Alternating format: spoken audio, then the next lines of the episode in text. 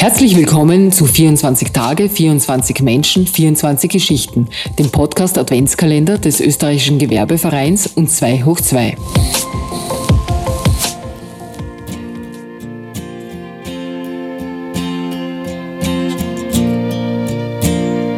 When you're weary, feeling small Herzlich willkommen bei 24 Tage, 24 Menschen, 24 Geschichten. Mein Name ist Sascha Ladurner und wir starten nun gemeinsam in diesen Tag. Heute ist Donnerstag, der 22. Dezember und ich unterhalte mich mit Krostana Bulov über Sprache. Die gebürtige Serbin kam während der Schrecken des Jugoslawienkrieges als Flüchtling nach Österreich, schloss hier 2007 in Wien ihr Studium zur Translationswissenschaft ab und absolvierte darüber hinaus auf der Universität Graz noch ein Masterstudium zur Konferenzdolmetscherin. Sie war Lehrbeauftragte am Zentrum für Translationswissenschaft der Universität Wien, ist als Konferenzdolmetscherin für Wirtschaft, Politik und Diplomatie im Einsatz und übersetzt auch Romane aus dem Serbischen ins Deutsche. Seit 2021 betreibt sie ihr eigenes Sprach- und Kommunikationsinstitut Common Language in Wien. Im Interview gibt uns die Translationswissenschaftlerin und Dolmetscherin Auskunft darüber, wie Sprache funktioniert und dass es eben nicht genügt, dieselbe Sprache, also zum Beispiel Deutsch oder Englisch, zu sprechen, um eine gemeinsame Sprache zu finden. Denn diese funktioniert auf emotionaler, auf Gefühlsebene. Wie sich Sprache entwickelt, weil wir uns als Gesellschaft entwickeln, erklärt sie uns genauso wie auch, warum wir uns als Erwachsene wertgeschätzt fühlen sollten, wenn uns Kinder und Jugendliche duzen. Freuen Sie sich auf ein kurzweiliges und spannendes Gespräch. Ich wünsche Ihnen nun viel Spaß beim Zuhören.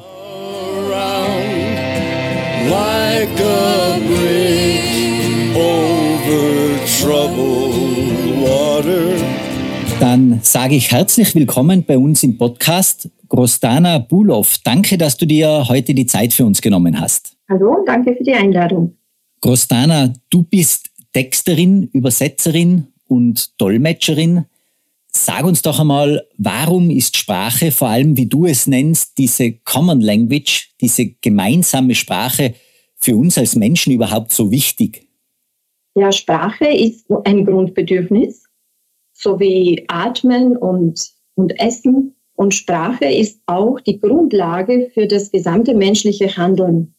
Alles, was wir als Menschen erschaffen, sei es jetzt ein Gebäude, das errichtet wird, sei es jetzt ein Unternehmen, das jetzt auch international tätig ist, sei es eine Familie, alles basiert darauf, dass wir miteinander kommunizieren und dass wir in dieser Kommunikation Gemeinsamkeiten finden. So unterschiedlich wir alle sind, suchen wir doch immer etwas Gemeinsames, wo wir anknüpfen können, wo wir andere verstehen können, nachvollziehen können, was da vor sich geht oder eben eine Idee äh, sozusagen in uns aufnehmen können und sagen können, ui, da mache ich mit. Gerade deswegen ist dieses Gemeinsame so wichtig und für mich persönlich kommt das aus der Translationswissenschaft, die sich lange Zeit beschäftigt hat mit ähm, sogenannten Untranslatables mit äh, Wörtern oder Begriffen, die in einer anderen Sprache nicht so vorhanden sind, nicht äquivalent mhm.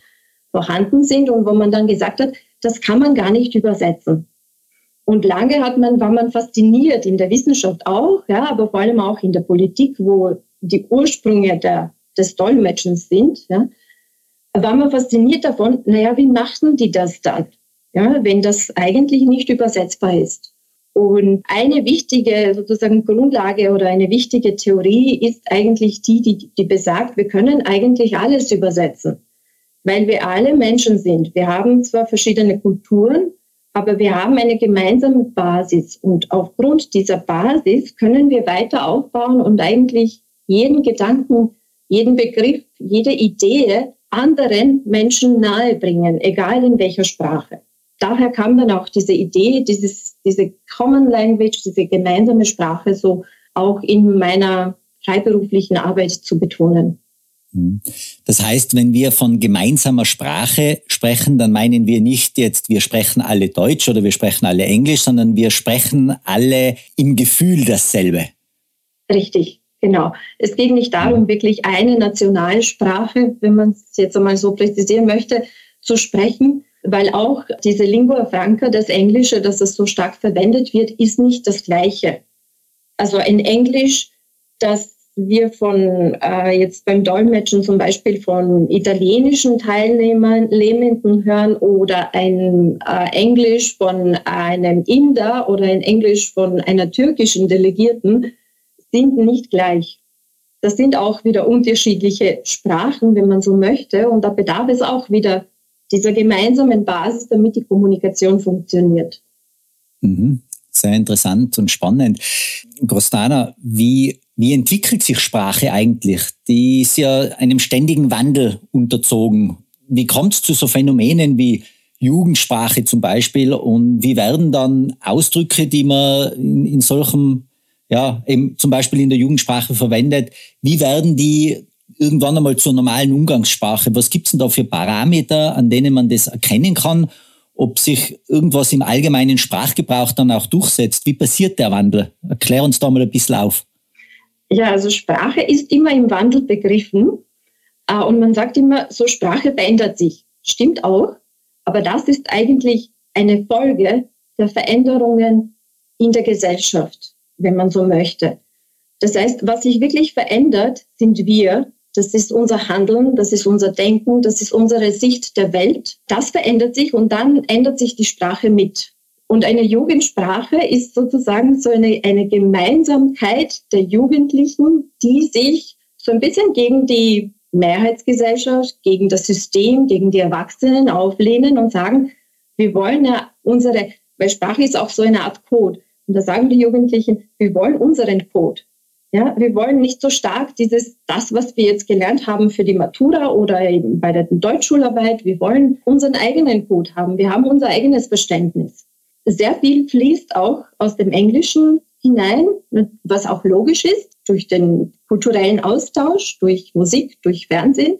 Sehr viel fließt aus dem deutschsprachigen Raum ein in das lokale, sozusagen wienerische oder vermischt sich ja, mit dem österreichischen und wienerischen, eben weil die Jugendlichen ja auch so global sozusagen auch selber unterwegs sind und denken.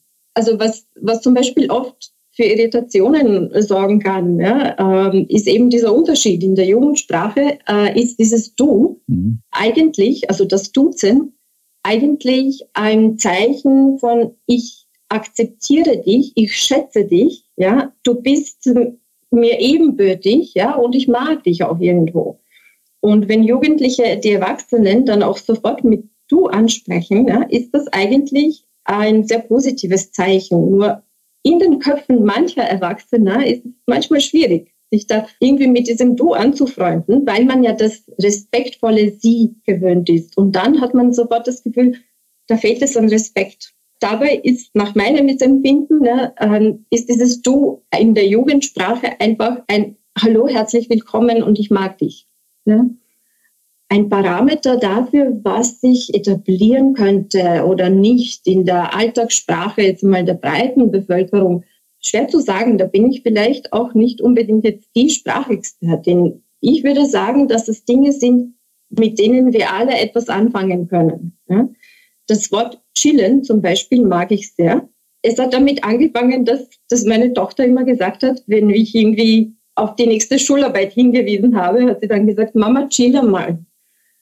Und da habe ich mir gedacht, was, was will die von mir?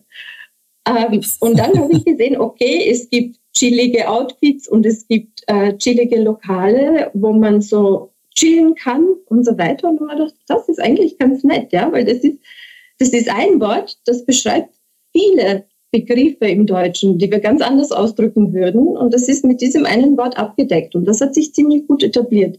Ich glaube eben, weil sich jeder etwas darunter vorstellen kann. Mhm. Spannend, ja. Chillen. wir haben ja eh bald Weihnachten, dann werden wir auch hoffentlich einmal ein bisschen chillen können.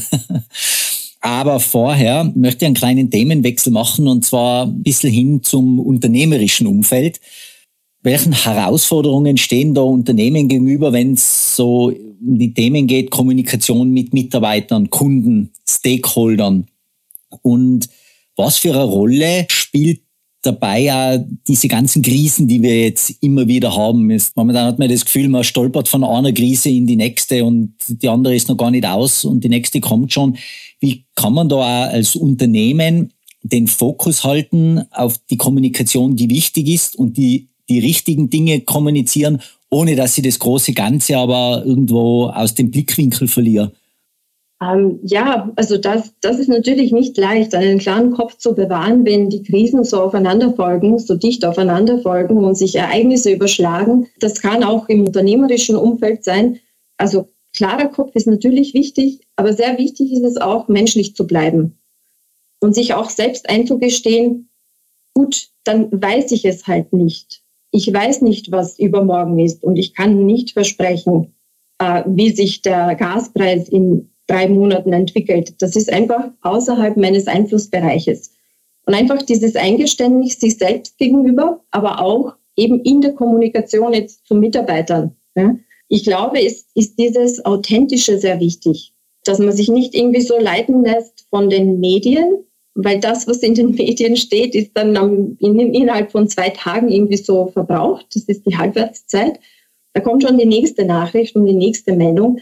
Das heißt, der klare Kopf, würde ich sagen, lässt sich nicht so sehr davon leiten, sondern eher davon, was kann ich, was liegt in meinem Einflussbereich, was kann ich machen, was kann ich auch wirklich seriöserweise versprechen oder tun. Ja, und was lasse ich lieber außen vor und warte einmal ab. Äh, oft werden, äh, was mir auffällt in der Unternehmenskommunikation, ist, dass sehr oft Floskeln verwendet werden. Vor kurzem habe ich so einen spanischen Film gesehen, irgendwie der gute Boss, der perfekte Boss, äh, heißt der Film. Und der ist ja aus dem Spanischen untertitelt worden. Und äh, das Publikum hat, hat gelacht. Ja? Das ist, weil es diese Floskeln, die im Spanischen verwendet wurden, natürlich auch auf Deutsch gibt und wir sie alle schon einmal gehört haben, bei Weihnachtsfeiern, bei Betriebsversammlungen. Das heißt, die sind auch nicht wirklich glaubwürdig. Ja? Wir lachen, also wenn das Publikum lacht sozusagen, ja, dann erkennt es jemanden wieder. Und das ist ein Wiedererkennungswert, Wert, den man eigentlich nicht haben möchte. Ja, dass man sagt, boah, das, das spricht in Floskeln. Und das kommt leider Gottes sehr oft vor, gerade dann, wenn man sich Dinge eben aus den Medien holt ja, oder aus der Politik. Und da läuft man auch Gefahr, dass man so ein bisschen überheblich wirkt oder fremd einfach so lebensfremd, sagen oft die, die Mitarbeiter ja, für ihre Führung, ja, dass die sagen, ach, die sind lebensfremd, die haben keine Ahnung, wie es ist, ja, ein, als normaler Mensch zu leben. Ja. Und dieser Vorwurf, der da kommt, ist natürlich nicht begründet, aber er basiert sicherlich auf einem Gefühl. Und dieses Gefühl wollen wir ja nicht in der Kommunikation. Das ist so ein bisschen, glaube ich, die Gefühlsebene. Neben der Vernunft ist die Gefühlsebene, würde ich sagen, das, was man braucht. Mhm. Und mit dieser ganzen Digitalisierung auch in der Kommunikation, wie hat sich das da weiterentwickelt? Welchen Einfluss haben denn diese ganzen neuen Kommunikationsmittel, Teams, Zoom, WhatsApp, wie wir miteinander kommunizieren? Merkst du da, du bist ja viel unterwegs bei Konferenzen als Dolmetscherin und so, Merkst du da Veränderungen in der Sprache, wenn du dolmetschst? Ja, es hat sich in den letzten zwei Jahren ganz stark gewandelt. Alles, was bis dahin irgendwie so als äh, gerade in der Dolmetschbranche als nicht akzeptabel galt, ja, funktionierte dann auch plötzlich. Und da merkt man eben zwei Dinge. Zum einen, dass wir manchmal als Menschen wirklich träge sind und uns gerne einfach so ein bequemes Plätzchen schaffen und sagen, das, das ist unser Standard. Auf der anderen Seite eben, dass wir aber auch alle sehr flexibel sind und dass wir es schaffen ja, und dass wir mit Veränderungen mitgehen können. Und bei diesen Konferenzen hat sich zum Beispiel eben geändert, dass man, dass ich als Dolmetscherin erstens nicht gesehen werde, was bei einer echten Konferenz vor Ort eben nicht der Fall ist. Ja, da sitze ich in, hinter so einer Glaswand. Und das Zweite, was sich geändert hat, ist eben, dass ich die Sprecherinnen oder die Sprecher, die Rednerinnen, Redner nicht sehe, nicht immer. Ja, und das war irgendwie so eine goldene Regel. Man muss den Sprecher immer sehen können. Man muss den Mund sehen können. Man muss sozusagen mitlesen können, von den Lippen ablesen. Das ist oft nicht möglich mit den neuen technischen Mitteln und äh, das Dolmetschen funktioniert trotzdem. Es ist anders. Es ist auch bei manchen, äh, in manchen Bereichen anstrengender, aber es funktioniert. Die Sprache hat sich natürlich auch verändert, weil die Menschen äh, in dieser digitalen Kommunikation oft diese Feedback-Schleife vermissen. Wenn ich da jetzt von mir 50 Mini-Icons sehe mit Menschen, die zuhören bei einer Konferenz, ja, dann bekomme ich nicht dieses Feedback, das ich bei einer echten Konferenz sehe, wo das Publikum vor mir sitzt. Ja. Ich weiß nicht, stimmen die Menschen zu? Sind sie jetzt überrascht? Haben sie mich verstanden? Äh, wollen sie, dass ich das weiter ausführe? Kommt mein Witz an? Das alles sozusagen ist so ein bisschen in Schwebe. Und da gibt es unterschiedliche Redner. Manche fühlen sich damit sehr wohl, die sind sehr selbstbewusst, die klicken sich, also schalten ihr Mikrofon ein und äh, tragen sachlich etwas vor. Und dann gibt es welche, die sind immer wieder unsicher und die fragen immer wieder nach. Haben Sie mich gehört? War das verständlich? Konnten Sie die Folie sehen? Und so weiter. Also da, da merkt man dann auch sehr diese mhm. unterschiedlichen Ziele in der Kommunikation, finde ich, merkt man eigentlich viel stärker über die digitalen Medien als jetzt vor Ort im persönlichen Austausch. Auch sehr spannend, diese Insights. Bevor ich dich jetzt quasi wieder aus unserem Podcaststudio entlasse, Weihnachten steht ja kurz vor der Tür. Wenn du jetzt einen Wunsch frei hättest in Bezug auf das Thema Kommunikation, was würdest du dir denn vom Christkind wünschen? Ähm, Ehrlichkeit. Ich würde mir wünschen Ehrlichkeit, den Mut zur Ehrlichkeit in der Kommunikation. Ja, dann würde ich mal sagen, danach kann eigentlich nichts mehr kommen. Costana, vielen Dank für deine wirklich interessanten Einblicke und Erkenntnisse zum Thema Sprache und zum Thema Kommunikation und dem Umgang untereinander mit der Sprache. Ich wünsche dir und deiner Familie noch einen schönen Urlaub, wie ich ja gehört habe, dass du über Weihnachten wegfliegst mit deiner Familie. Frohe Weihnachten, erholsame Feiertage und einen guten Rutsch und vor allem ein erfolgreiches Jahr 2023. Danke nochmal, dass du dir heute die Zeit für uns genommen hast. Danke für das Gespräch. Like a bridge over troubled water, I will lay me down like a bridge over troubled water, I will lay me down.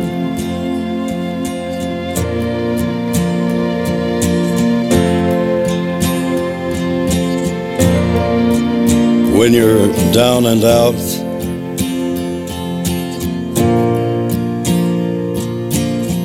when you're on the street, when evening falls so hard. I will comfort you, I'll take your part.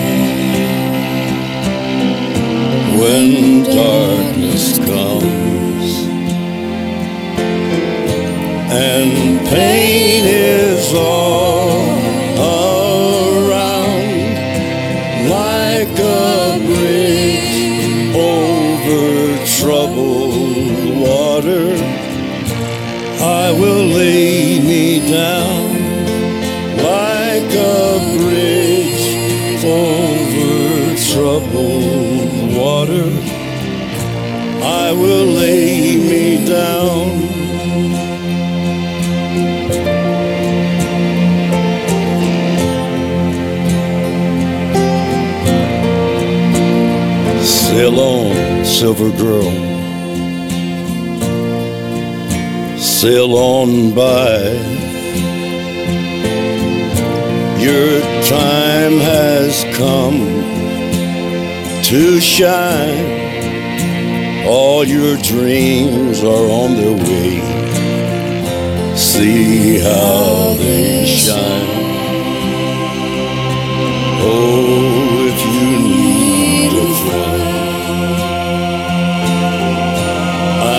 I'm